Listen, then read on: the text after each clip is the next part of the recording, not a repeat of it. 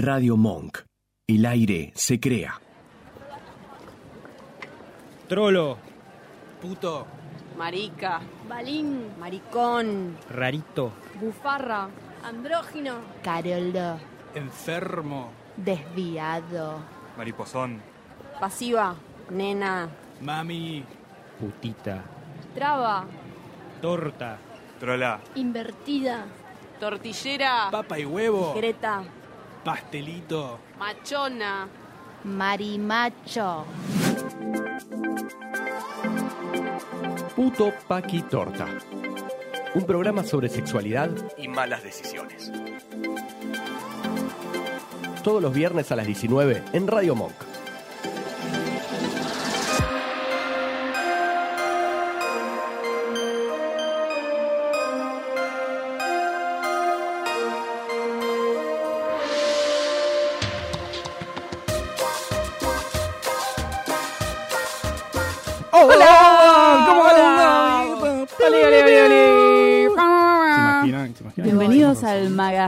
De actualidad, música, recetas Y más. y más, y etcétera. Odio cuando es el y más, porque es como la nada misma. El y más puede ser cualquier cosa. te regalamos un cosito. Te regalamos un cosito. Qué horrible. a- Por suerte no somos un magazine, o sí. O sí. ¿Se acuerdan? sí. Estaba, ¿Qué recién estaba- somos? Estaba, pensando, ¿se acuerdan cuando era sobre Tiburones. sexualidad y malas decisiones? Re que nunca más hicimos eso. O todo el Yo tiempo tomé tenemos una- malas todo el tiempo. decisiones. Tomé una muy mala decisión. Mi nombre es Bárbara y no me gusta cómo me quedó el pelo. Me lo Hola, corté. yo soy Marcos y hace cinco días no lavo los platos. Me acabo de dar cuenta. Hongos. El Piti mató a alguien. ¿Y vos cómo te llamas? Yo me llamo Sarita y mordí una cosa que tenía dulce de leche adentro y casi lanzo. Ay, te pido mil dis. Sí, estaba escondido, dulce de leche. Como Seguimos siempre. comprando Nadie me avisó. Eh, ¿Nos pueden ver? ¿Nos pueden ver? ¿Te- ¿Vos? ¿Nos pueden Nos ver? pueden Ah, ver, sí, nos pueden ver en nuestro Facebook Live. Estamos todos saludando en este mismo momento. No estamos saludando, solo yo estoy saludando en este mismo saludando. momento. Bueno, ok. Chicas, si, est- si me están viendo en este momento por la cámara, por favor manden mensajes de amor, así me siento mejor con mi pelo. Send nudes. Chicas, a mí no me mandan nada. Eh, no. Eh, pero- Nos pueden seguir, como siempre, en instagram.com, puto paquitorta. Bien, te acordaste el nombre del programa. I'm so proud. Pueden usar el numeral puto paquitorta en Twitter, nadie lo va a ver, pero... Pueden escribirnos un mail a putopaquitorta.gmail.com ¿Se acuerdan de los mails? Y, también nos pueden mandar al WhatsApp cualquier idiotez que tengan ganas de decirnos. El número es 113-215-9357. 113-215-9357. 7. Wow. Yeah. Y acuérdense que estamos en Spotify, nos buscan como Puto Paquito Olda y se pueden suscribir a nuestros bellos. ¿Te imaginas si alguien sintonizaba Radio Monk buscando Argentina en ascenso y de repente lo único que escucha es Puto Paquito Orta? Hemos mejorado la vida entonces. Pero este no es un programa. Traba, Paco vino. Este no es un programa normal, o sí o no. Eh, pues tenemos un, una invitada muy especial. Nunca aprendí cómo se usaba el lenguaje inclusivo. Bienvenido a Puto Paquitorta, Tomás Balmaceda. Clap, clap, clap, clap, clap, clap. ¿Cómo están, chicos? Eh, hemos estado mejor.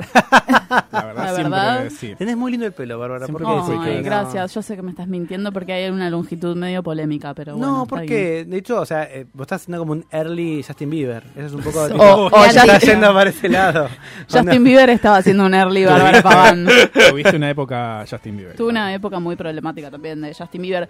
Tomás es, eh, a ver si, si me equivoco, puedes tipo tener una chicharra imaginaria. A ver. Filósofo, docente, periodista. Uy, Tiene un podcast buenísimo que se llama. Filosos y del cual vamos a hablar en un ratito. Sí. Escribe en varias publicaciones Muy y tenía un programa genial que se llamaba Sucio Pop y que algún día ojalá lo hagas de vuelta porque era Se llama genial. Crisis, nos mató. Bueno. Cuatro anitos y llegó... Bueno, no importa. que- Qué bueno. ¿Qué vamos yo a se que- puede hablar de política acá. Conocí a Tincho Galán en Sucio Pop. Yo. ¿En serio? Ah, Por el cover que hizo de por- Enamorada de Todos. por Grinder. Ah, sí, claro. No. Por el También cover. igual, capaz. Lo veo siempre. Igual ahora no está, está afuera. Creo Ahora es íntimo nuestro, gracias a ese programa. íntimes. Bueno, sí, así que estamos con Tomás todo el programa. Nos pueden mandar nudes eh, o preguntas, pero preferimos las nudes. Sí, pero Viste que las nudes generalmente son de la parte de adelante, no de la cola. Es un loco sacarse una nude, una nude de cola. Bueno, pero si vos vos- Marcos tiene una teoría muy interesante. Sarita una vez me administró las nudes. O sea, no me las administró, yo no sé mandar nudes. Una vez quise mandar una nude y me- casi me arranco el septum con la remera y fue como, ya fue, ya está. Pero me mandaron nudes, es como que conté esa historia graciosa y me mandaron una foto de unas tetas. Fue como, hey, yay. Ay, mi mamá está escuchando, damn it. Bueno, Se le nada. enganchó, se le enganchó el piercing en el escote y hubo problemas, pero, Pero lo una vez, solucionamos. no, ¿cómo no le administraste vos las nudes y, y empezó a ganar? Fue ese mismo día. Fue ese mismo día. No, yo le administré una cita y ah, es verdad, es verdad, es verdad. Y ganó. Bueno, sí, las nudes son un loco, especialmente el nude de cola. es como- menos. Te ahí tenés que tener un trípode y un timer y como que corre, no se puede. Marcos, vos Hay tenés un- una nude de cola. Yo tengo, tipo, la tengo guardada porque si me piden es como, tengo esto. Archivo. Claro, tengo imagen de, le voy a poner como imagen de archivo. Hay un, hay un ilustrador y un youtuber que se llama Pierna Cruzada, que es mexicano, que tiene en su canal de YouTube todo un tutorial de cómo sacarte buenas news. Dato. Wow, para Y cosas después culturales. lo pueden, lo pueden entrevistar porque es muy divertido, a mí me gusta mucho. Pierna Cruzada se llama. Bueno, lo anotaré. Porque de chico le decían que los que cruzaban la pierna era puto y él le encantaba Ah. cruzar la pierna y es su personaje Pierna Cruzada. Es como, bueno, una sociedad incluso más machista que la nuestra.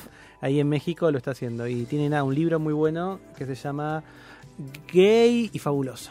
Bueno, About Me. About me, sí. Re. Pero antes hablemos de una cosa muy linda que está pasando este fin de semana, que es el octavo aniversario del matrimonio igualitario. ¡Ah! Y no me casé con mi perro, viste que la gente decía, ay, y ahora se, si, se quiere casar con el perro van a poder. Yo sí me casé ¿Cómo con mi usan perro. los perros la gente Sí, que el está tema en del contra de perro los con derechos? estar en contra. Sí, es como, pobre perro, el Las perro está perras ahí. que abortan, los perros que se casan con humanos. ¿Dónde Es verdad. estaban cuando pasó esto del, del matrimonio? Yo voy a empezar porque soy el hombre. Eh, yo estaba ahí, estaba ahí con mi amigo Lautaro, pero me- como laburaba de noche, laburaba a las 12 de la noche, eh, me Soy tuve que- tuyo.com. Ujú. Yo estaba haciendo una vigilia con mis putes en casa. ¿En serio? Sí. Wow. Yo no me acuerdo mucho, la verdad. Pero sí recuerdo que ese día había cursado antropología social en la facultad y que estaba muy embroncada porque querías continuar el debate, o sea, quería seguir viéndolo, pero no pudo ser. Y Bueno, es te acordás la bastante. Me acuerdo Bueno. solamente de lo de antropología, me acuerdo del aula en la que cursaba y me acuerdo de haber estado hablando con una compañera determinada que era Jacqueline Darling, que se llamaba así. Amo. Darling. Sí, le mandamos un beso. Drag. Drag total. Es mi nombre de ¿Vos, Born dónde- drag. vos dónde Yo estabas? estaba en Washington. Ay, Eh, bueno, Siempre, siempre tiene que andarse En la, hablando en los la demás. ONU con estaba dos él. amigos y mi ex estuvo cubriendo eh, para un para, Infobae eso y es famoso, se hizo medio famoso en, en las crónicas de ese día porque él fue el que le gritó gracias Néstor porque Kirchner nunca había ido al Congreso jamás fue solamente a votar esa ley y después se murió y él de un costado gracias Néstor y, lo- y- y- y todos a favor y en contra de la ley ponían y un fanático le agradeció a Néstor Kirchner que- Fanático. eh, y me mandaba, en esa época no, existía WhatsApp, y me mandaba mails y, cosas por, por DM de Instagram contándome todo, pero por la diferencia horaria lo pude vivir y estuvo buenísimo. Ay, qué lindo. Bueno, y además us- ay, hiciste uso de esta y me casé porque hay que usar los derechos. Cásense, yo estoy, estoy muy en un plan que tú, todo el mundo tiene que casarse. La gente que se casa quiere que los demás se casen. Pero porque no porque sea por el amor, sino porque después todo es más fácil. Es más fácil conseguir plata, es más fácil. Tramiterío, ¿no? Pero Sí, mucho como- más fácil la, la, la- la prepaga, Mm. la 365 es más económica, podés eh, te- de- de- deducir ganancias. ¿Qué es la todo. 365? La tarjeta de Clarín, la de descuento. Tipo Ah. Descuentos. Después de suscribirte, eso es un chino. Yo tenía la nación y tuve que tipo largarme a llorar con el, con el porque le pasó como, por el gimnasio quiero- esta semana. Me pasó Ah, en de el vuelta, gimnasio, pero Bárbara no pudiendo suscribirse de servicios. particularmente llorando. llamé a la nación y le dije como, mirá, quiero darme de baja de la nación. Y me dice, pero ¿por qué? Si te- tenés un montón de beneficios. Mirá, yo quiero, me separé, no quiero más la nación. Eh. No, mirá. Salía si con querés, Esmeralda Mitre. lo, lo podemos, la podemos sacar a ella, de, le sacamos la suscripción, pero te la quedas vos. No, sacámela, sacámela. No, o sea, llorando lágrimas. Así que fue muy divertido. No, no es el caso del Fue gimnasio. más difícil que separarte, claramente. Sí, sí. Hay una anécdota de Marcos que él gritaba sacámela, pero no sé si la Mm, querés sí, contar. es, creo que ya la conté igual. Ah, ok. Eh, involucra a mi papá. Con, eh, ¿Vos hace cuándo O te...? tu tío. O mi tío. ¿Cuándo, no Chiste sé? de violación para madres y hermanas. Mentira, no conozco a mi papá. ¿Hace cuánto te casaste? Eh, me casé en 2014. Cumplo ahora en dos o tres semanas eh, cuatro años ya. ¿Algún plan especial para celebrar? Eh, La parolache. eh, La parolacha, re plan con mi papá a morir. eh, Se van a las Te cataratas. cantan, te cantan Tantiaguriate, Ay, no, todos los favor. mozos y uno se queda con cara de póker.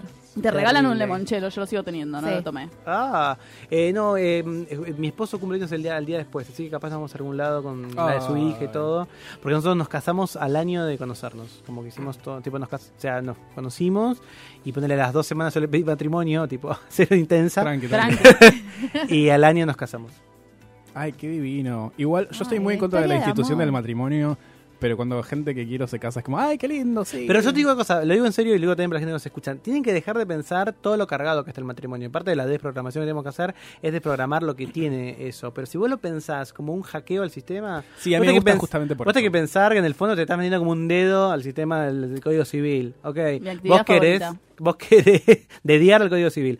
Eh, vos querés efectivamente acceder a un montón de beneficios, lamentablemente la sociedad no te las da si sos soltero. O sea, es más imposible que te compres una casa si sos soltero. Casado también es más difícil, pero vas a tener acceso a créditos. Claro. ¿Querés eh, que, que te- gastar menos en OSDE o en lo que sea que tenés de hora social? Casado vas a pagar menos. Te van a dar guita cuando te casás y ANSES te da 5 mil pesos. Vos escribiste algo muy lindo hoy, ¿no? Hoy cuando Eso, lo primero que vayamos a... Lo, ay, ¿qué? No sé, no puedo conjugar. Ok. Es el pelo. Vayan a... Sí, re, me sacó neuronas tipo coeficiente intelectual.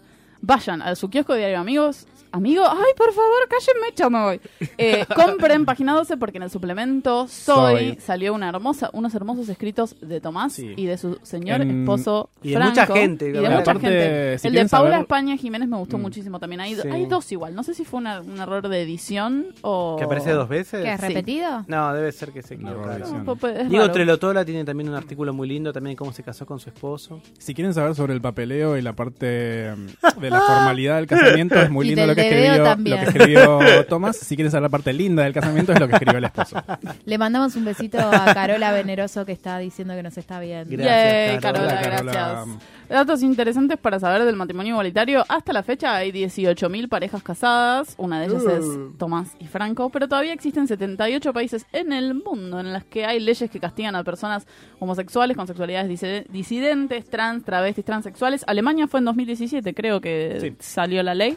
Hace apenas un año, así que a seguir luchando. ¿No festejamos nosotros Alemania? No, Sí, dijimos Australia. tipo, no, eh, estuvimos tristes porque Angela Merkel estuvo en contra. Yo soy muy fan de Merkel, pero bueno, no not anymore. Este primer bloque íbamos a dedicarlo a otra cosa, pero bueno, se, todo se fue hablemos por las un poquito ramas. de filósofos, hablemos, Hablemos de, de ese podcast que haces vos, que son problemas Spotify. reales de la filosofía inspirados en la ficción. Exactamente. Eh, hace nada, eh, Posta, que es como una red de podcast, eh, yo trabajé, estuve haciendo dos años eh, seguidos un programa sobre tecnología con Martín Garabal, que se llama Tecla Cualquiera, y este año, nosotros generalmente hacemos eso la segunda mitad del año, y para la primera mitad del año tenía ganas de hacer algo de filosofía, yo soy doctor en filosofía, y quería como y me pasó el año pasado que vi muchos gente de mi facultad súper nefasta en los medios, y me agarró como una noche casi no me pude dormir porque vi a una profesora defender eh, nada mm, cosas horribles de contra los derechos humanos y me fui a re- dormir re mal y mi esposo me dijo ¿y por qué no haces algo? ¡Cling! Yo digo ok quiero empezar a llevar a filósofos piolas a lugares piolas eh, y obviamente no, no, soy Pani y no tengo un programa en TN pero bueno siempre me, me gustó la idea de nada de, de poder discutir esas cosas así que son 15 episodios en total eh, ayer salió el 14 el 13 quedan dos más todavía y, mm, y siempre traigo un filósofo argentino una filósofa argentina y charlamos sobre algún tema de filosofía inspirado en un cómic, en una frase, en una escena de Los Simpsons, una película, una serie. Eh, son 20, 25 minutos de charla y la verdad es que nada, Nada, antes de ayer en Spotify estaba segundo contra unos gallegos horribles. O sea, dentro de todo, me parece que ah, nada sorprendió incluso a, a mí y a toda la gente que lo hacemos. Sí, una, una cosa ah, que a mí me gustó mucho, yo no los escuché todos, pero habré escuchado la mitad. Acá está la evidencia, porque en Spotify se puede ver como la, la- la cantidad de reproducciones.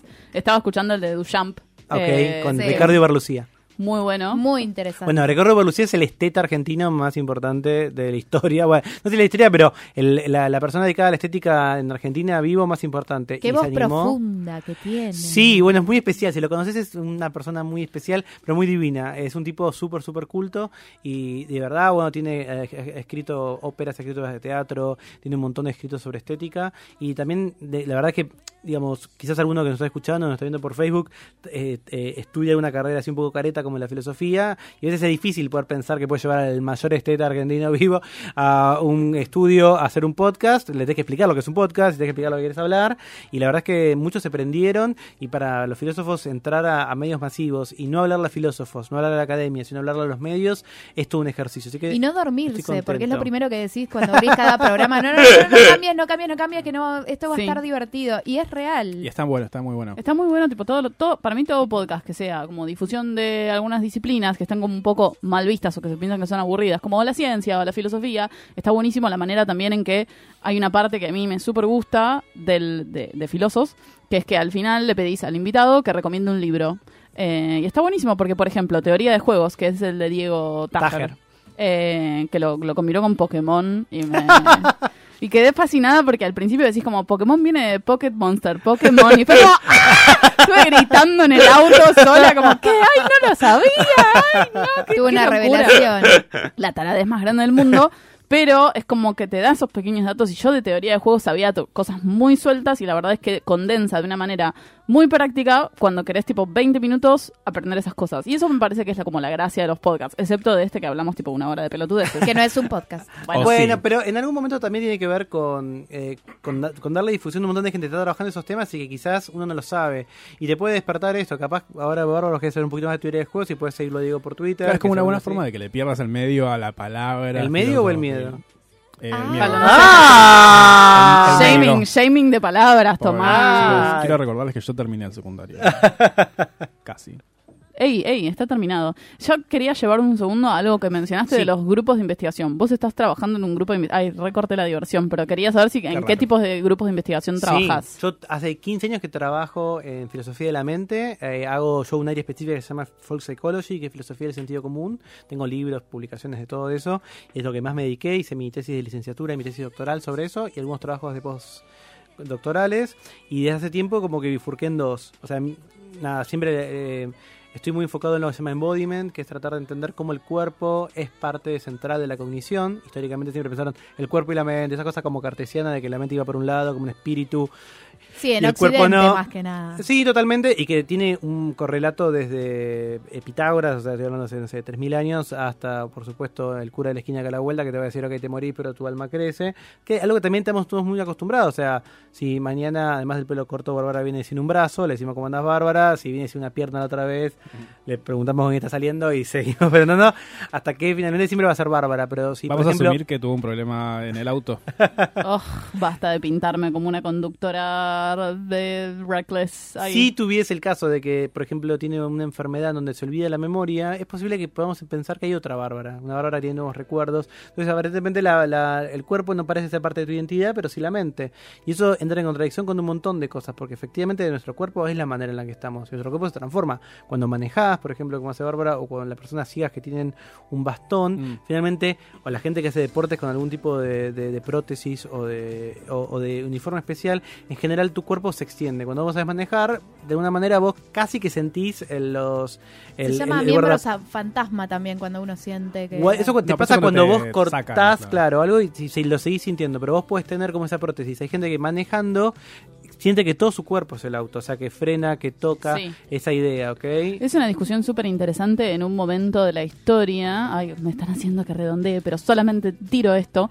En un momento muy específico de, de quizás de esta del antropoceno en el cual te- Antropoceno. ¡Ey, es una cosa de verdad Eh, tenemos como nuestros smartphones e incluso se habla de como de esta de este mundo cyborg en el cual vivimos también con, con- con extensiones propias que son prótesis nuestras incluso el smartphone puede considerarse como una prótesis Total. Es una interesante como investigación que realizás ¿cómo, cómo es un grupo de investigación de Bueno, tenés básicamente una serie de lecturas que armás y luego eh, reuniones semanales y vas presentando trabajos. Así que lo que Y se hacemos es- pelean. yo todos los martes de 3 a 7, 7 y media de la tarde estoy encerrado haciendo eso en la Sociedad Argentina de Análisis Filosófico, que queda acá cerca de Radio Monk, eh, que es donde yo hago filosofía analítica. Pero hay mu- muchos tipos de filosofía, pero bueno, o sea que cualquiera se puede acercar, es grat- son gratuitos.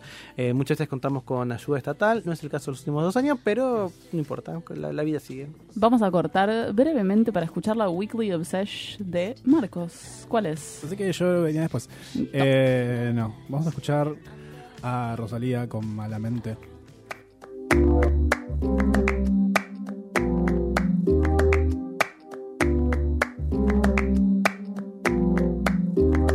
Ese gritarito roto, yo sentí como crujía. Ya sabía que se rompía. Uh, está parpadeando la luz del descansillo. Una voz de la escalera, alguien cruzando el pasillo.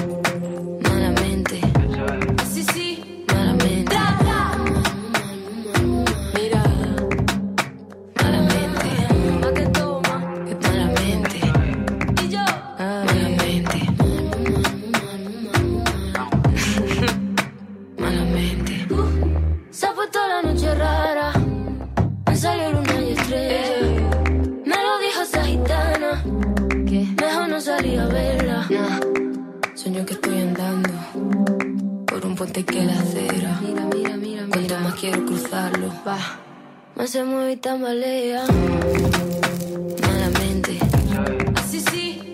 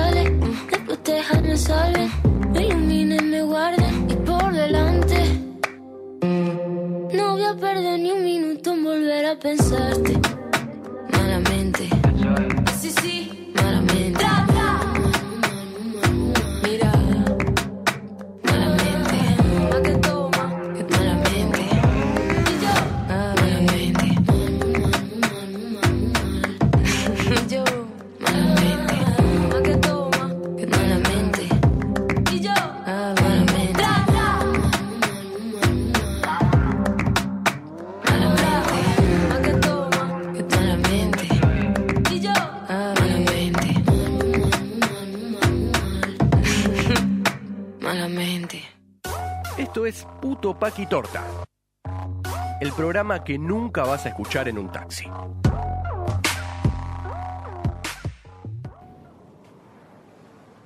Volvemos. Sonidos de la naturaleza. Bárbara bajando videos oficiales de Sí, canciones.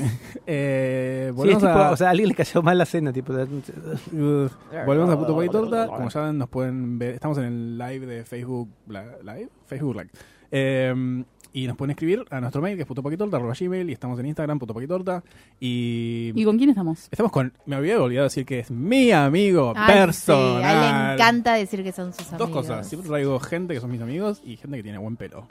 ¡Amo! Nunca me van a decir. Hoy estoy muy roto porque tuve un día muy largo de trabajo. Me hubiera estado estar mejor para vos, Marco. Pero Pero, sos, bueno. cono- sos conocido por, tu, por tus grandes cabellos. Gracias. Eh, yo no iba a hablar de filosofía porque a duras penas terminé el secundario, pero quería hablar de cómo llegaste a ser le persone.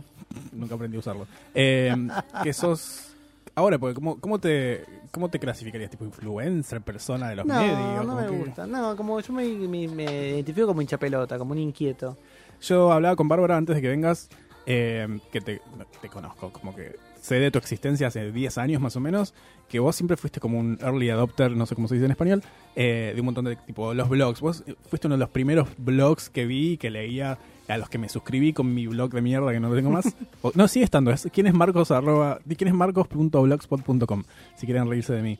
Eh, pero fuiste uno de los primeros que tuvo Twitter, Instagram. ¿Qué es lo que te atraía de todo eso? ¿Y cómo llegaste hasta acá? Eh, no sé, o sea, yo te digo cómo lo vivo yo y Mm. posiblemente esa otra explicación un poco más sensata. A mí sí me parece que yo, al igual que un montonazo de gente, posiblemente todos los que nos escuchan y seguro que en esta mesa, yo tengo un montón de intereses distintos y diferentes. Y yo soy de una ciudad que no es un pueblo, pero es una ciudad chiquita de la provincia de Buenos Aires, se llama Campana. Y para mí siempre crecer, o sea, yo siempre estoy obsesionado con la representatividad porque yo crecí eh, pensando que realmente muchas de las cosas que me pasaban, no solo a nivel sexual, sino Mm. de intereses, eh, yo era el único, pero no porque era un tarado, sino porque efectivamente no conocía a nadie que le, le escuchara la música que me, que me gustaba, que leyera el libro que yo leía, que le gustara el tipo de película, el tipo de series. Siempre me sentí muy solo en ese sentido. Claro, hablaba con las chicas también que, como viste que a los putos nos encanta dividir en subcategorías todo. El puto que es así, el puto que es así. Era como, me acuerdo que yo pensaba, es como, hey, es uno de los míos porque era puto y nerd. Era como puto, Claro. el puto geek, que ahora está de moda, pero hace mucho tiempo No, ya no estaba. Ni a- ser puto nunca estuvo de moda. O sí. Eh, pero me acuerdo que era como, ese es un puto y también es nerd, como que, que buenísimo y, te, y le gusta Star Trek, pero también. Era como. Y también hablaba mucho con, con las chicas de como los referentes que tuvimos de homosexualidad cuando. Podemos hacer- los dos tenemos 29. eh, Tenemos la misma edad con Marco. cuando crecimos, como que no había. No, pues mira, yo te digo, yo tuve novia de chico en el secundario, como todos supongo que porque estaba caliente, y mi primera relación con un chico es a los 18, yo, yo sigo viendo, ahora vive en Suiza, trabaja real para la ONU, es un pibe divino. Qué mal que le Y hiciste. la verdad, no, no, no. te- Nunca pero- salir con un drogadicto. No, No. cuando salíamos éramos dos Pueden niños. ser drogadictos también. Pero de Eh, esos que no funcionan, tipo el piti. Claro. y la verdad es que la primera vez que tuvimos relaciones sexuales, ninguno había visto ni siquiera porno. Y no estoy hablando, chicos, en la década del 70, era en 1998, en donde Sí. no había gays en la tele, salvo maricón, y estaba uno, Celeste Siempre Celeste, que mi mamá me prohibía ver porque moría de sida. Entonces, yo no tenía esa... Yo nunca había visto tipos besándose en vivo. Ay, Segu- ¿sabes que Tuve, tuve Ah. esa misma charla con ellas hace poco. tuve como esa revelación medio horrible que tipo le decía a las chicas, pero en realidad, en realidad le decía a Sarita, tipo, vos de que naciste tenés chiquititas, cebollitas, eh, cosas que es morena, las novelas como todas te representan en un montón de situaciones, por lo menos como tus intereses amorosos y sexuales, ponele. Yo la primera vez que vi a dos pibes besándose fue, a los, fue a los 20 años cuando vi Queer as Folk escondido en mi cuarto. ¿Dónde mierda están mis 20 años anteriores? Tipo, devuélvame esos 20 años que no tuve representación, que no me vi reflejado en los Por eso para mí es re importante. Pero también, voy a decir una cosa un poquito polémica, pero porque me parece que es importante también, más allá de, como dice Marco, yo siempre estuve dando vueltas y sigo dando vueltas y soy un tipo grande, o sea que hay un montón de cosas que yo no puedo hacer porque estoy grande. Pero también me doy cuenta, viendo en retrospectiva, que éramos muy pocos los que decíamos que éramos gays en esa época. O sea, pero muy pocos es. Yo por- voy a dar nombres y apellidos, porque no importa más porque es verdad. Sí. Yo, por ejemplo, y, y a la vez yo también siento que siempre eh, eh, encontré en, la, en las redes sociales hacer lo que yo quería hacer, ¿ok? Entonces yo, por ejemplo, eh, este programa Sucio Pop que mencionaban, empezó igual que acá, digamos, en una radio online, yo me pagaba mi espacio, yo tenía que conseguir un auspiciante para pagarle a los eh, a, a los eh, columnistas que teníamos, hacíamos todo como, tal como hacen ustedes y como hace un montón de gente. Después llegó, después de ese año... ¿Le pagamos a algún columnista? No, pero por ejemplo, yo, yo era el community Con manager, Sindor. yo conseguía, producía como hacen Mm. ustedes las notas, o sea, todo eso lo hacía yo con Matías Castañeda, que hacíamos los dos juntos. Y después, bueno, llegamos a un medio grande y bla, bla, bla, y tuvimos otros pero fue así. Yo arranqué con el blog y del blog me llamaron para estar en Sí. Clarín y toda historia. ¿Qué me pasaba? Yo, por ejemplo, estaba en Nacional Rock. Y yo un día, a si cuando me lo apellido, igual ya lo, lo- no hay problema. Yo un día digo, la aire, qué sé yo, bueno, Sabo y el novio, tipo, silencio total. No hace dos millones de años, hace No, tres no, años. sí, sí. Claro. Y me dijeron, afuera del aire, Tomás, no se puede decir que Sabo tiene novio. Porque Sabo, él no quiere contar que es homosexual. Digo, pues es una señora. Como jodiendo. yo. Además, Sabo, ¿Entendés? Sabo venía con, Sabo es otra persona que venía con un blog hace 20 años, mentira. Ese blog nunca dice que es un chico con el que está. Re que nunca lo leí, sorpresa. Bueno, él, el, el, el, no sé cómo se llama, como el que te y algo así. No está. Entonces, te ves a alguien, y voy a tirar más polémicas. Amigo, un amigo tuyo, Martín Buta. Martín Buta, Sí. todo bien, perfecto. Él estaba en Twitter y se hacía el heterosexual. ¿Entendés? Martín. Y, y era tipo, duelo de chicas, tal cosa. Yo tenía que ver todo eso, todo ese Mm. bullshit. Por supuesto, ahora la gente crece. Yo sí creo que si tienes ese pasado, tenés que ser más benévolo con la gente que no entiende. Porque si venís de ese, de, ese- de, de eso, ah, lo digo por ellos, tipo un montón de gente. Mm. Yo veo gente que ahora se hace tipo, ah, vamos, los putos, eh, qué sé yo. Y yo digo, pará, chico, ¿cómo vas a atacar a gente que piensa distinto de vos si ustedes ocultaban eso? Entonces yo digo, yo también entro a las redes sociales como puto, Mm. en un, como estabas vos también, porque siempre, porque siempre dijiste que era gay. Y que era re difícil. Ahora, dentro de todo, decir, Por bueno, eso ¿qué lo asociás pasaba? con la representación en los medios. Porque en para mí general. es re importante, muy importante. estar afuera del closet. Y con eso tengo peleas todo el tiempo, todo el tiempo. Pues yo, ¿cómo puede ser que estuvo dos años eh, haciendo radio de lunes a viernes sábado y no decía que era puto? Yo siempre le digo- quiero cortar la boca porque tipo, es es como decir, ok, está mal eso. Lo digo de Marley, lo digo de Sí, Gasalla, hablamos lo de digo Marley de Marley no. Marley. salió del closet Marley no- nunca salió del closet. Tiene una tapa de cara que dice que su sueño es que el Papa bendiga, eh, Ay, bendiga al hijo. Vos vas a una iglesia y le decís, ¿cómo tuviste este hijo, señor Marley? De este cosa. O sea, Marley, ¿usted cómo hace el sexo? Señor Marley, ¿usted qué cosa? Ok, Usted ¿qué se dice? irá al infierno. Señor, usted va al infierno. Él Sí. no sale y lo dice. Entonces, para mí, todo eso, yo igual también estoy en contra del outing. O sea, es muy complicado en mi vida. No, pero porque para mí es violento el Estás outing. en un, en un balance complicado. No, porque yo nunca, nunca sacaría a nadie del closet. Digo lo de Marley porque, o de Gasalla porque todo el mundo lo sabe, nadie lo sospecha. Pero, ¿qué pasa? Cuando el negro oro salió del closet hace Mm. dos o tres años, había viejas que se agarraron un paro cardíaco. Poco decir, ah, todos saben que el negro oro es puto. To- Pero no, si lo no escuchaba todo en el mundo taxi. sabe. Pero ¿te acuerdas No todo el cuando, cuando éramos mucho más chicos? Que él también hablaba de esto con Sarita, re que todo hablaba con Sarita.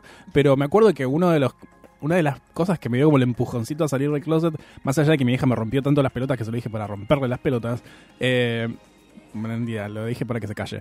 Eh, fue esa etapa de la revista Noticias que eran tipo los Bazán, homosexuales, no sé qué. eh, no, estaba eh, Juan Castro. Juan Castro, Fernando Peña, eh, este bailarín Julio Boca y no me acuerdo quién más, diciendo tipo los argentinos homosexuales, una cosa Y así. te pido por favor que no me vuelvas a corregir. Esa nota en donde estaba Bazán y la hizo Bazán terminaba Ah, ok. con Yo también soy gay. Ah, Fue el mirá. outing de él.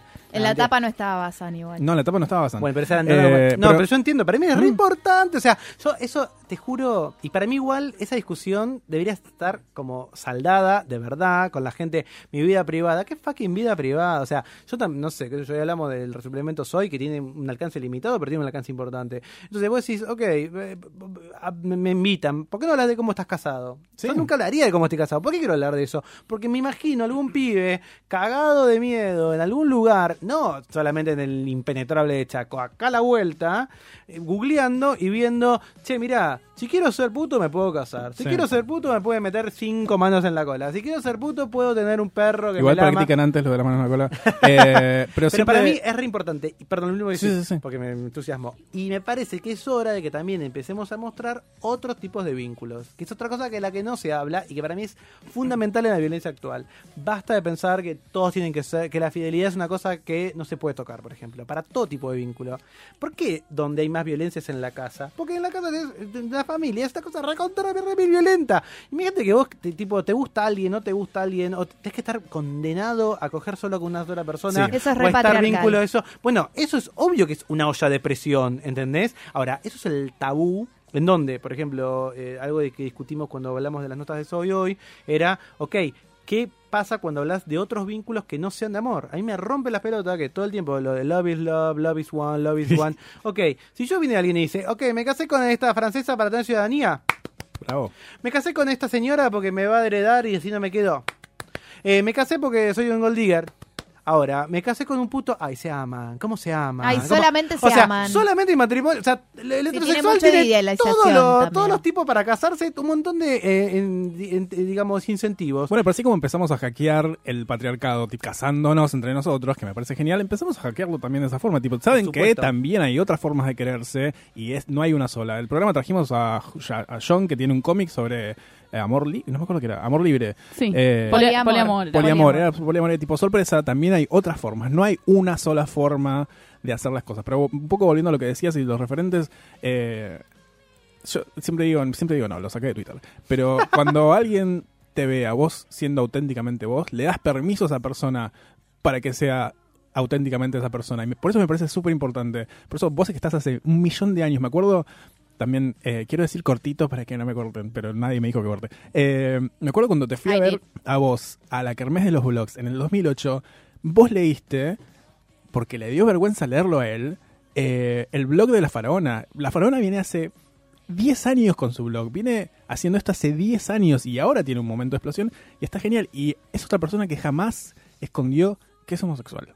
Y por Y muy pasivo, y por muy problemático que no sea, sí. Perdón, y otra cosa que también es re importante, aunque él tiene mucho problema de gordofobia, que creo que los Sí. cambió, y problemas con el HIV, que lo decía muy mal y también cambió, hay que decir las cosas que estaban mal y que cambió. Obvio. Él también visi- eh, eh, le da visibilidad a un dramón de la comunidad gay, donde yo también me veo muchas veces involucrado porque me trato de aprender y cambiarlo, que es la gerontofobia. O Sí. sea, realmente estamos todo el tiempo, viejo de mierda, el viejo me quiso tocar, el viejo...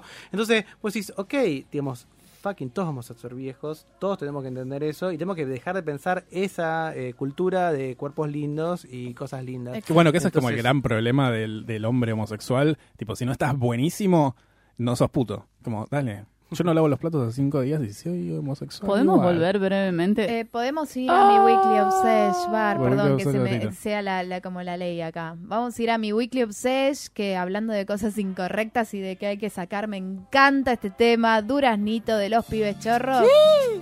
Bailen.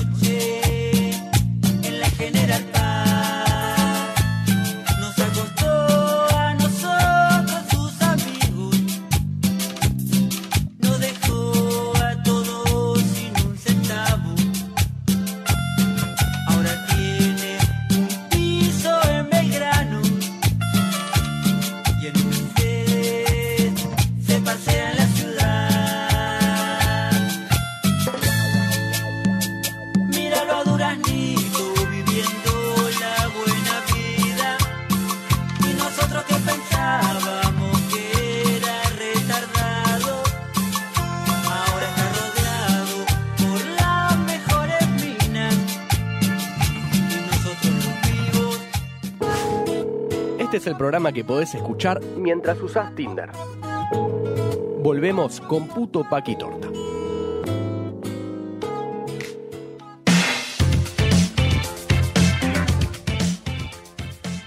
Volvemos con puto Paqui Torta. Y miralo Duraznito, viviendo la buena vida. ¿Qué ¿Por pasa qué conmigo? escuchamos esto? Me compré un lavarropas. ¿Por el emoji del duraznito? Puede ser. Yo aprendí todas esas cosas con mis amigos acá presentes. Mm, no, no, estoy comiendo. ¿Estás comiendo con ¿A la qué boca? viene? Ay, no, sí, sí, sí, con la boca sí, llena. bueno. Siempre con la boca llena. ¿A qué viene que haya elegido este tema?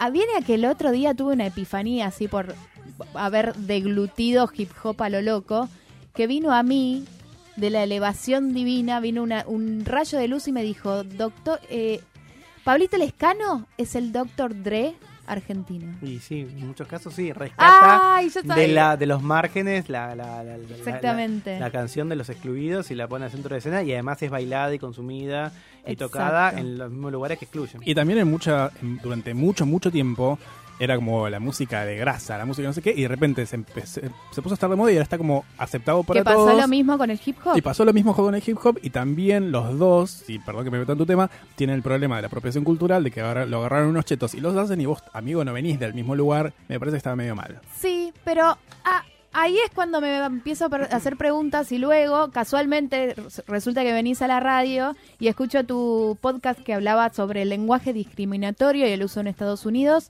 la palabra con N, Exactamente. y lo pude traspolar un poquito a lo que es la cumbia villera y esto de la apropiación cultural, que para mí apropiación cultural la hacemos todo el tiempo, o sea, estoy vestida de, de una apropiación Sí, cultural. ojo, lo que quiero aclarar es que la, apropiación cultural existe, pero puede ser buena o mal, le estoy errando a la leche.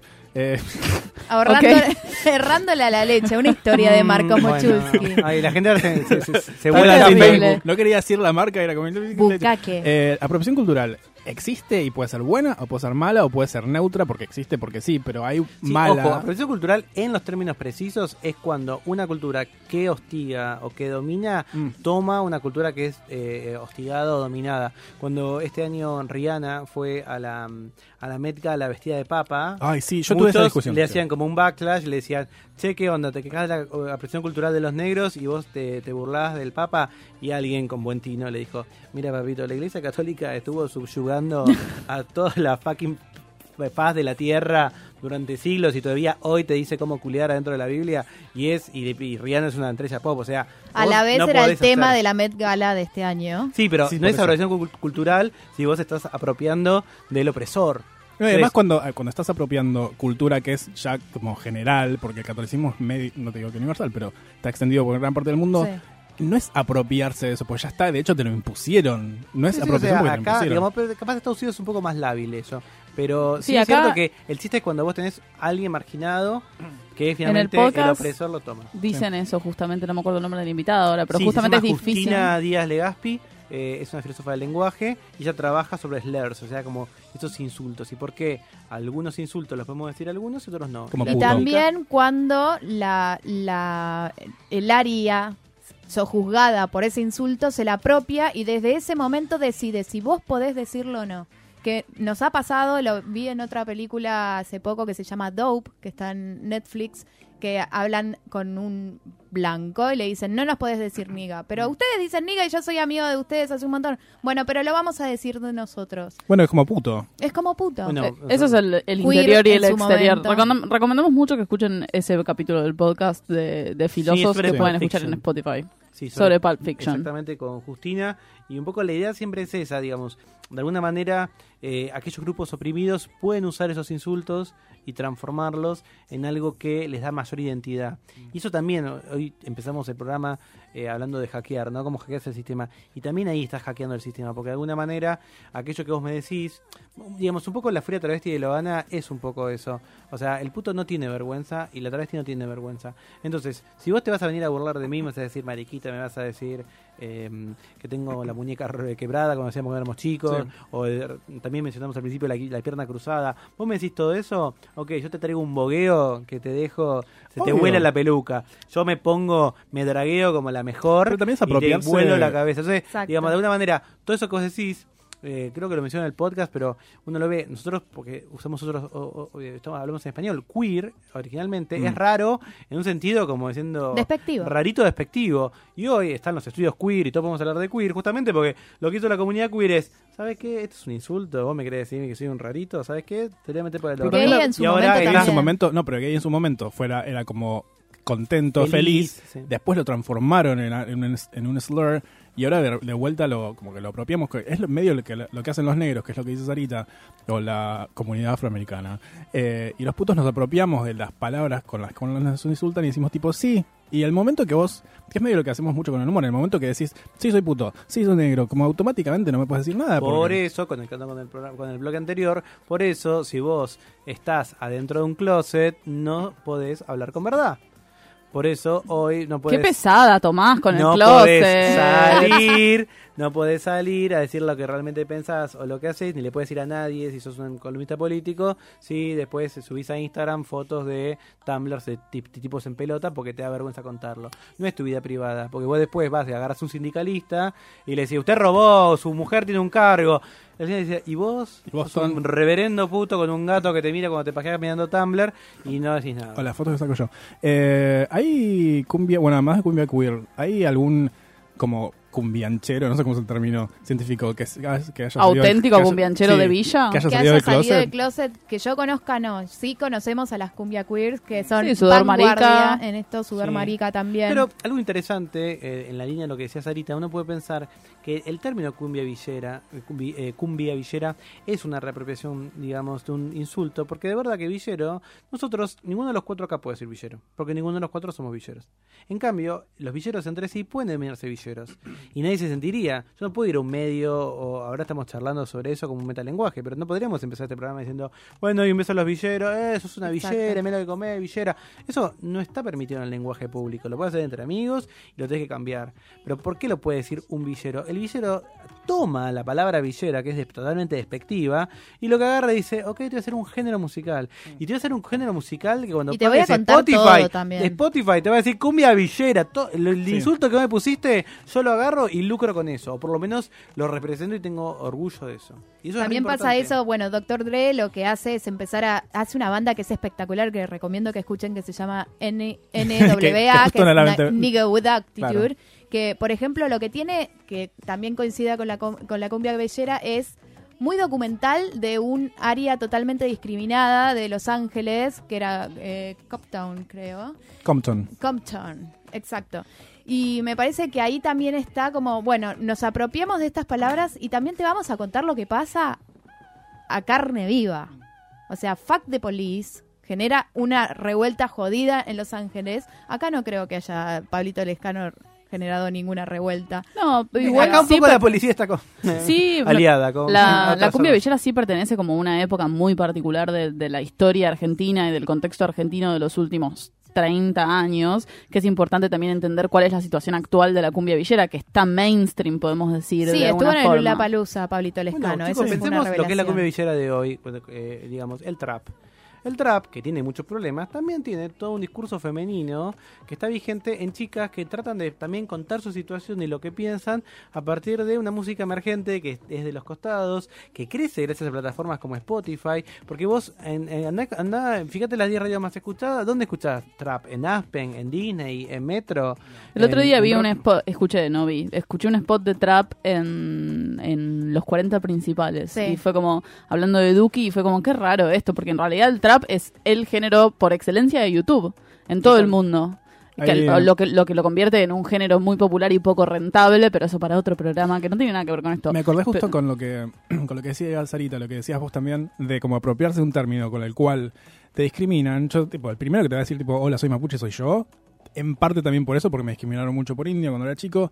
Pero justo hoy escuché y encontré una canción de hip hop en Mapundungun, Wow, que es tipo es el idioma la mapuche. quiero escuchar. Eh, y dije, esto El idioma parece- mapuche se llama Mapundungun. Mapudungun. Eh, Parece una canción de las olas del viento, perdón. Y era como, esto es cultural, como sí, pero al mismo tiempo las dos son culturas oprimidas, como que no sé qué pensar sobre esto. Y estaba muy buena. Bueno, está bueno que te genere conflicto y te despierte algo y que haya un quiebre ahí. Sí, además está bueno porque me gusta cuando no cuando algo que vos pensás, con lo que vos estás cómodo, como por ejemplo el hip hop, porque todo el mundo escucha hip hop, está en un idioma que te descoloca un montón porque no es como que lo escucho, yo escucho mucho coreanos y como el coreano me, me es muy familiar, el inglés también, eh, pero de repente escucharlo en un idioma del cual no sé casi nada, es como, me descoloca un montón, pero estaba tan bueno que dije, me gusta mucho esto. Que sea Y una herramienta como para Lo vamos a poner, cosas el, lo vamos Sí. a poner en la playlist de Puto Baquitorta que está en Spotify. Igual a mí me parece que el hip hop, el... Sí, ahora, ahora me estaba señalando Sarita que tenemos que ir a un corte. Pero igual a mí me parece que el hip hop, lo que es la cumbia villera, son géneros que ya están tan... están tan compenetrados dentro de lo que es la cultura popular general de masas, que ya es difícil poder asociarlos a su comunidad original. El hip hop Pero como... esa es la venganza. O sea, la Sí. venganza es todo lo que vos me excluiste, ahora te Ahora soy un género más. Y tu hijo va a morirse por escuchar esto y se va a poner la gorrita y se va a poner las zapatillas. Pero no, no, tenés, no, no, te- no sentís como un problema, no puedo hablar, no sentís como un problema cuando, ok, sí, ahora el hip hop es mainstream, ahora la cumbia villera es como muy mainstream, lo escuchan en todas partes, casamientos, eh, cumples de 15, pero al mismo tiempo no te genera un- una situación que medio que lo odio, que pasa mucho con la apropiación cultural a la cultura homosexual también, que es tipo, esto por lo que vos antes te reías de mí, ahora lo, lo agarrás y lo disfrutás, y ponele que eso sea una parte del problema, yo no estoy muy a favor, pero odio cuando monetizan esas cosas. Cuando vos hace dos años te reías de mí, porque yo escuchaba cumbia villera, vos ahora lo agarraste y monetizás mi cultura, que es tipo la cumbia villera, el hip hop lo que sea que hagamos los putos. Eh, yo tengo un problema cuando la gente monetiza esas cosas. Y estoy hablando de la cumbia cheta, que agarra algo Haga que- pornis, hola. Haga pornis o todas estas bandas que Yo tipo, le digo cumbia de rugby. Cumbia es de muy rugby. despectivo el término también. Cumbia pop es el término concreto. Pero igualmente, de todas formas, es un género que se desprende. ¿Lo podés manejar? ¿Podés frenar que esto suceda? No, No, pero, lo, puedes, pero quería- lo puedes comentar y lo puedes discutir y me parece súper válido que comentemos y discutamos como alguien que se rió, porque el rugby él también se ha reído mucho del villero, del negro, del puto y de repente eh, Lo sigue haciendo. estás haciendo plata con esto de que hace dos años te ríes, me parece medio hipócrita y me parece que no habría que apoyar ese tipo de movimiento. Bueno, Yo. son igual paradojas, las- ¿no? Para, eh, lo que quería decir era que igual las expresiones culturales, todo tipo de expresión cultural, una vez que pasa a formar parte de la cultura de masas, no dejando hablar al invitado, eh, una vez que forma parte de la cultura de masas, es inevitable que se monetice y no lo veo como algo negativo. Por sí eso veo aparece- negativo. por eso aparece el trap. O sea, de alguna manera siempre hay emergentes de eso. O sea, que va, va, va a seguir sucediendo Sí. y de alguna manera puede ser que haya una suerte de pinkwashing también en el sentido de que Mm. finalmente eh, no sé si, qué sé yo, RuPaul representa la escena drag de todo el mundo No, para o la nada. bastardiza, eh, pero bueno, de alguna manera también uno puede pensar que hay ciertos avances. ¿Te gusta RuPaul? Algunas cosas. ¿Te parece súper problemático? ¿Te empezó a Algunas- parecer problemático ahora? Algunas cosas, pero él siempre fue problemático. Sí, Lo que pasa es que ahora hay mm, recién llegados que recién se enteran quién es, pero bueno. es verdad. Estuvo acá con la Barbie. Bueno, que Ah, lleguen cuando perdón, tengan quiero que contar algo. llegar. Yo estuve en una cena con él. Estuve en la- en la- fui a ver los semis y estábamos a una mesa a Es distancia. verdad. Y estuve con él y le saqué fotos. O sea, me pidió que lo ayudara a sacar fotos. Estuve un rato a la noche con él y con Michelle, Vis- Michelle Visage, que es una gordita divina que comió todo. Así que pasé una noche con él y me pareció tanta vergüenza pedir una selfie que no le pedí. Pero estuve. Nada, Es muy alto, ¿no? Es Recuerdos. increíblemente alto, increíblemente viejo. De Todas las- cerca es muy viejo. Como yo. todas las discusiones que tienen que ver con como apropiaciones de culturas, de grupos oprimidos, una vez que ya pasan a eso, que, que, que te quejes, y no lo digo por vos, o sí. Sí, es o no. muy Old Man Yells at Cloud. Es como... Pero también me parece válido No discutirlo. Es válido si no, es como que discutirlo. dejas que se salgan con la suya de vuelta, que es lo que hace. ¿Pero eh, qué lográs? ¿Qué lográs? De, tipo, ponerlos en, en ¿A el quién? spot, decir, en tipo, Puto la- Paqui Por lo- Torta, donde ¿quién nos escucha? Putos paquis Bien. aliados y tortas. Listo, ya está. Me parece válido discutirlo. Basta de. Tiene este- ganas de decirlo y lo puede decir. Sí, obvio. Además, es un espacio en el que podemos hablar de esto. No, obvio, pero quiero decir que a nivel de, de construcción discursiva, es como estudiámoslo desde otro lado en lugar de decir como, esto está mal. No, me parece que podemos tener una charla al respecto de decir, tipo, ¿te gusta esta cumbia? Bueno, ¿sabes qué? Esto vino de esto. Y como y llevar el lado a saber de dónde viene. Tipo, ¿te gusta esto? Hablemos de Pablito Lescano. ¿Te gusta a Pornis? Hablemos de Damas Gratis. Hablemos de el 2001, como de repente la cumbia a partir del 2001 se fue para arriba porque todo el mundo estaba pasando por el culo.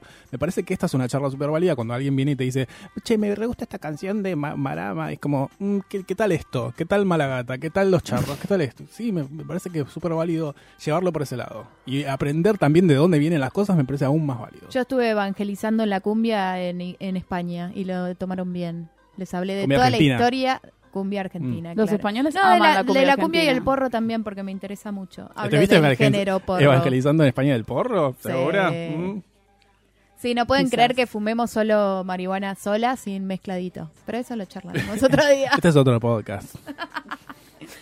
Puto paqui Ay, porro. hicimos, no, no Bueno, quería un hicimos- seguimos hablando. Pero lo pasamos para, para el final cuando hablemos del segmento que introduce siempre Sarita. Bueno, pero Podemos igual meterlo. antes que nada quería decir que Joe Lemonge, que Es fue verdad. en- entrevistado nuestro y está en una como empresa tremenda para buscar no ir cinco años preso por haberse defendido en su propia casa, me pidió un novie y ese novie le puse un hashtag que se llama un novie para Joe. Tiene determinadas como necesidades que me pasó por chat que dice una chica o chico que tendrán que ser buena onda, simpático, que le guste un poco la lectura, la filosofía o literatura. ¿Algo de arte? ¿Por qué no? Chicos, escríbanle a arroba Joe Lemonge que En Instagram. necesita un novio. ¿Qué es esto de buscarle el novio Lemonge y, y Marcos, que tipo, vienen bancando los trapos en este programa hace cua- 20 programas? ¿Cuándo le van a el numeral buscarle el nombre a Marcos? Indignade. Bueno, el próximo será tu hashtag. Ok. Eh, creo que es hora, porque además queremos que Tomás nos recomiende muchas cosas y yo tengo un par de cosas para recomendar, así que Sarita creo que es hora de tu gracia. Cosas culturales. En cosas culturales recomendamos cosas que nos parecen semiculturales Y copadas. y copadas. Eh, la primera cosa cultural que vamos a recomendar obviamente es el podcast de Tomás, que es... Sí. Filosos, lo Filosos. encuentran en todos Que lados. está en Spotify como todas las cosas que están bien, como este Como programa. Paquitorta, que también está en Spotify. Pero También lo pueden escuchar por la web. Hay gente que no tiene Spotify. Lo, escuchan en la web también. es importante. Qué Quería bueno. volver un segundo a lo que mencionaste hace un rato sobre los vínculos, vínculos que no están tan reproducidos en los quizás en los medios masivos o en los canales más importantes. Si tenías algún tipo de recomendación de algún producto de ficción que esté en los medios o que se pueda conseguir por internet en donde se vean reflejados estas, estos vínculos disidentes o vínculos alternativos que no siempre aparecen. No se me ocurre algo puntual, pero sí recomiendo lo que dura 20 minutos, que a todo el mundo le gusta y es rápido de ver. Está en Netflix, eh, eh, que es eh, un mini documental so- so- eh, sobre em, la monogamia. Es, ah, el de eh, palabra, en pocas palabras. En pocas palabras. Sí. Dura 20 minutos y simplemente te muestra cómo la monogamia es un invento de 120 años que no se aplica en todo el mundo, que ninguna especie de, de toda la faz de la Tierra es monógama jamás y cómo eh, finalmente la monogamia lo que hace es, eh, es una impo- imposición que bueno, de golpe todas las películas, todos los dibujitos animados, todas las novelas que vemos son monogámicas, pero que es absolutamente mentira que sea parte de nuestra naturaleza. Hay un libro que se llama Mitomanías del Sexo también, es un libro de un argentino, que justamente lo que muestra es todos los mitos que hay y las mentiras que hay alrededor de cómo vivimos la sexualidad. Porque en general, señora, señor, señores, no existe la naturaleza humana y todo lo que nosotros pensamos que es natural es simplemente una construcción social. ¿Y este libro lo podemos conseguir en librerías fácilmente? Sí, y además hay PDFs dando vueltas. Ah, del Sexo. Google, señora Google. Mercado Libre de última. También, obvio, sí, sí, sí, sí. O sea, también están las librerías, ¿eh? Pero es también, digamos, a mí me gustan los libros que son para todos y después cada uno puede eh, leer y pensar y googleando encontrar cosas más específicas. Pero para empezar a pensar por qué la monogamia... eh, Es por- una construcción. y cómo realmente uno tiene que también desconstruirse, porque obviamente que todos pensamos Mm. que tenemos un solo amor para toda la vida, que ese amor es el clic, que nos va a cambiar y todo, y finalmente después nos enfrentamos con nuestros deseos, con nuestras formas, y bueno, tratar de pensar eso. Cuando vino eh, este chico a hablar de poliamor, bueno, eso es un paso más allá, porque no solamente el sexo, es realmente, o sea, puedo tener vínculos consentidos, profundos, amorosos, con más de una persona. Vos decís Y- que, perdón, que una relación como basada en la monogamia está medio destinada a fallar porque es como imposible Y yo creo que sí, a largo plazo. a largo plazo. O sea, yo creo que todo, se, todo tiene que ver con, la, con, con qué competís. O sea, vos puedes estar con alguien y con esa persona, qué sé yo, puede ser alguien con la que, qué sé yo, te gusta dormir o te gusta ver ciertas cosas o charlar ciertos temas, pero a veces las relaciones monógamas quieren que esa persona hagan todo. Te vas de vacaciones, trabajas con él, comes con él, tenés una familia, coges con él, vas al cine. Y bueno, ¿qué pasa si tenés otras personas? Eh, yo creo que sí es muy difícil controlar los celos en muchos casos, pero bueno, yo también aprendí que esto es lo más difícil de todo, es que vos puedes eh, reencauzar tu deseo. Es común que nosotros, no sé, que yo los homosexuales vivamos frente con imágenes de cuerpos imposibles de alcanzar para nosotros y para las personas. Creo que las mujeres sea- también, ¿eh? Bueno, pero eh, pues, que sea Muy. también como. el- yo creo que la mujer a veces, por lo menos heterosexual, a la hora del deseo, sí también está aprendida a decir, ok, pero un macho barrigón que tome birra y que te traiga el sueldo está bien y un poco decís te que en el caga mundo palo. gay es como difícil. eso. Eso es difícil y a veces eh, eh, está como, como em, cableado en tu cabeza. Ok, me calienta este tipo de culos, me calienta este tipo. Y vos capaz ves un tipo que de golpe descubre que tiene pelos en la espalda, que el culo se le cae, que tiene tetas. Así como, hablando un poco también de la gerontofobia, que decíamos, Mm. eh, como el, el- el odio o, a- o el rechazo a los viejos. Y yo creo que efectivamente podés cambiar eso. Tenés que desprogramarte un poco. eh, pues si no es como hacer muy limitado tu, tu rango de, de atracción sexual a gente que no existe. Yo tengo una pregunta, Marcos. Por ejemplo, ¿vos le sacás fotos a chicos gordos? Eh, Ok, no, no le sacás chicos no, no le saco. No, sí, o sea, no le No, saco. pero sí puedo decir, en de- ay, no sé, porque me salió Sí, no, tipo madre No, sí, mentira, defenderte, pará, igual no pero quería- sí, el otro día me estuvo haciendo fotos a mí a Bar y me di cuenta Ay, que, bueno, no, que no nos planchó, Ah, ah. no nos planchó como uno esperaría un Photoshop de todas las arrugas Es que que, yo tengo la- jamás y todos los granitos que tengo la cara. De hecho, tengo una amiga que los dos conocemos que me manda fotos de sus vacaciones y me dice, haceme más flaca y tipo, no, Constanza. eh, Ay, por no favor. te Nos voy a prendió fuego, no porque te- hoy prendimos fuego a todo el No te voy a mundo. hacer más flaca, no te voy a hacer más flaca, pero sí, una vez me lo dijeron y lo primero que hice fue enojarme y después dije, si esta persona tiene razón, así que me parece, por lo menos en mi trabajo como fotógrafo, sí le saco, quizás no a, a un chico gordo, pero sí eh, una de mis amigas eh, quizás no tiene un cuerpo hegemónico y se considera gorda, bueno, ella misma dice, yo soy gorda y, y está muy bueno aprender que hay belleza en todos. Y si vas a mi Instagram sí hay chabones en bolas que van al gimnasio pero también hay representados otro tipo de cuerpos cuerpos disidentes eh, cuerpos que no se consideran ni hombre ni mujer como cuando hice una producción de fotos por una marca de ropa unisex. Está mi amiga gorda está ahí, ahí. También hay pibes en culos pero quiero como ir experimentando no experimentando quiero ir incluyendo otro tipo de belleza Que haya pluralidad. Sí. Eh, otra cosa que quería recomendar, que la otra vez me acordé, eh, que increíble que nunca lo haya recomendado, vean Curious Folk, que fue como mi primer acercamiento a la homosexualidad. Eh, no está en Netflix. Torrenté Entonces para los- mí no existe. Torrenté en los Queer as Folk, la versión de Inglaterra. Inglaterra. Nice. Por último, rapidito, quiero recomendar una película pa- hablando de cosas invisibles y que no tienen visibilidad. Por ejemplo, el- las lesbianas en el cine y Mm. que sea toda una película dedicada a una relación lesbiana. Esta película sí está en Netflix, entonces sí existe. Se llama Duck Butter, que no voy a explicar bien qué es, pero Sí. básicamente es el cuellito de cóndor. Mm. Está dirigida por Miguel Arteta y el nombre de la actriz. Arteta. Es como arte y teta en uno. Mm, me tru, tu, tu brazo. Se llama Alaya, porque estoy con el hip hop, o Alia Showcat. Y Laia Costa, que es una española, que es una bomba. Véanla, es muy bella, estéticamente es hermosa. Bueno, y nos tenemos que ir a nuestras casas. Vos vivís acá a tres cuadras, te odio. Yo voy a ir a Madison. Váyanlo a ver a Madison. Estamos a dos cuadras de un sauna gay recontra grande. Ay, no Vamos, lo conocía. Marcos. ¿En Bueno, sí, serio? vamos. Nunca O fui sea, a no Tienes que puedo hacer la ir. nota ahí. Llévatelo a Marcos. Y puedes hacer yoga en bolas. Yo después te cuento todas las Amo, ¿Yoga yoga en bolas? bolas. Sí. ¿Vos no haces yoga en bolas? No, en bolas no hago yoga. He hecho en topless, sí. Bueno, pero has hecho un montón de cosas. No hiciste un asado. Bueno, eso fue con eh, Nada, nos tenemos que ir. Gracias, Tomás, por venir. Vas a. Al contrario. Vas a traer a la Jabra un día. Ah, voy a traer a mi, mam- a mi mujer. para la que venga y señora. charle. Ah. Señora. Eh, nada, nos tenemos que ir. Así una porquería. Pero volveremos el, fin, el viernes que viene. Y no te olvides, seas puto, paqui, torta, trans, bi o como sea que te identifiques, siempre va a estar bien, excepto Bárbara. ¿Por qué me pusieron en esto? Excepto... Excepto la apropiación cultural. Ay, no, pero bueno, está bien. Excepto no salir del closet. Ay, sí, no sé.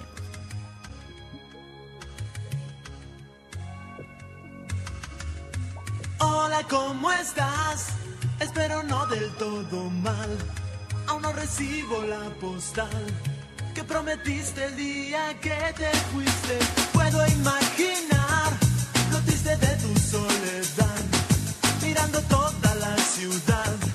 Dos meses fuera es una larga espera. Yo estoy solo aquí, no sé qué más puedo decir.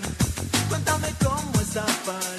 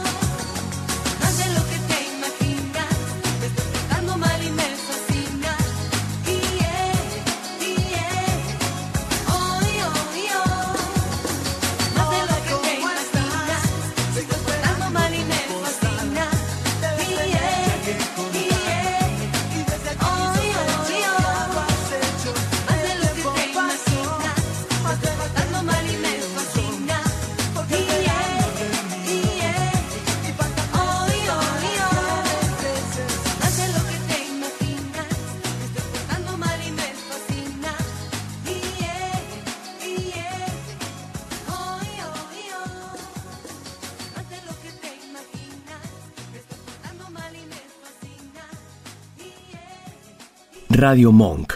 El aire se crea.